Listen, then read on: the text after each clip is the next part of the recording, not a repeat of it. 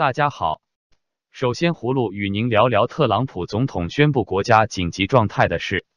特朗普总统星期五上午在白宫发表有关国家安全以及南部边界人道危机的讲话。他说，他将动用行政命令，绕过国会，调集联邦政府其他预算的数十亿美元，用于建立隔离墙。白宫新闻发言人桑德斯随后在推特上发布照片，证实特朗普总统已经签署了该项行政命令。特朗普总统说。他将用大约八十亿美元建造隔离墙，其中一部分是国会已经批准的，其余部分来自他的行政命令，包括通过国家紧急状态调用的资金。美国参众两院星期四通过了一项获得两党议员支持的边界安全法案，向联邦政府拨款，从而避免政府再次关闭。但这项边界安全法案仅拨款十四亿美元，用于在美墨边境上。九十公里长的一段建立屏障，大大少于特朗普总统要求的五十七亿美元。特朗普竞选总统时承诺要在美墨边界建造隔离墙，并说墨西哥将支付费用。民主党此前就已对宣布国家紧急状态提出强烈反对，指责特朗普总统滥用总统权力。一些因此而失去联邦政府资金的州还表示要提起法律诉讼。葫芦对川普总统的行为深感遗憾，认为这是一种严重滥用权力的行为。接着，葫芦与您聊聊瑞典驻华大使林黛安师协助中共施压桂明海的女儿的事。瑞典外交部长瓦尔斯特伦星期五表示，他对瑞典驻华大使安排桂明海的女儿安吉拉同两名商人会面感到非常愤怒。据称，这两名商人在会面中曾经威胁桂明海的女儿。瓦尔斯特伦说，瑞典外交部事先不知道驻华大使林黛安安排的斯德哥尔摩的会面。香港前铜锣湾书店出版商桂明海的女儿安吉拉星期三说，瑞典驻华大使林黛安今年一月二十五日在斯德哥尔摩为他安排了一次跟两名商人的奇怪会面。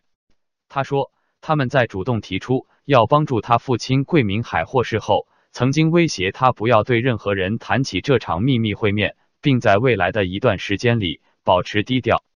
瑞典驻华大使林黛安已经被召回国接受调查。瑞典公民桂明海曾经是香港铜锣湾书店的出版商，因为出版一些政治敏感的书籍，二零一五年十月在泰国神秘失踪。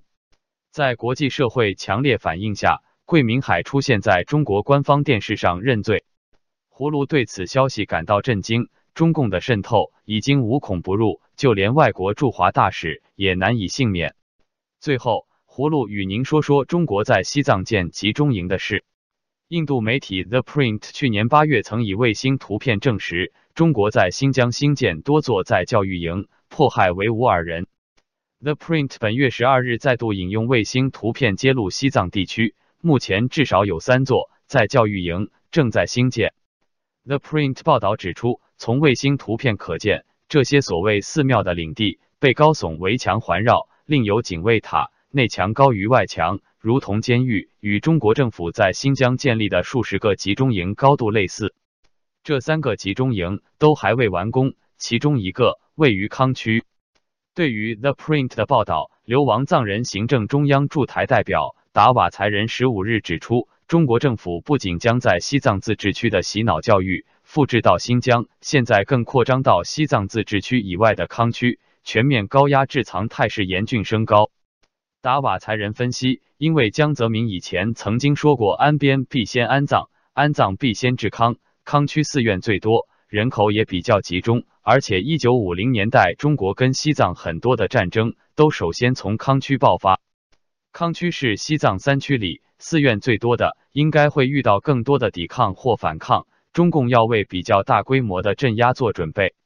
达瓦才人指出，中国政府早就在藏区进行洗脑教育，偷跑到印度见达赖喇嘛的藏人被抓到后，直接送军营，关三至六个月，还要藏人自己付钱。尤其二零零八年后，洗脑方式更残暴，将数千座寺庙和军营直接充当所谓在教育营。中共官员、警察进驻寺庙，并设监视器，二十四小时录影。僧俗出入，还得凭共产党管理寺庙委员会的核准文件，强迫尼师出家人穿军装高唱“没有共产党就没有新中国”，强迫僧人穿袈裟跳舞。葫芦认为，中共正在将新疆集中营模式向西藏移植，令人悲哀。中国民众和国际社会应行动起来，坚决反对和抗议，否则不久集中营将遍布中国内地。好了，今天就聊到这，明天见。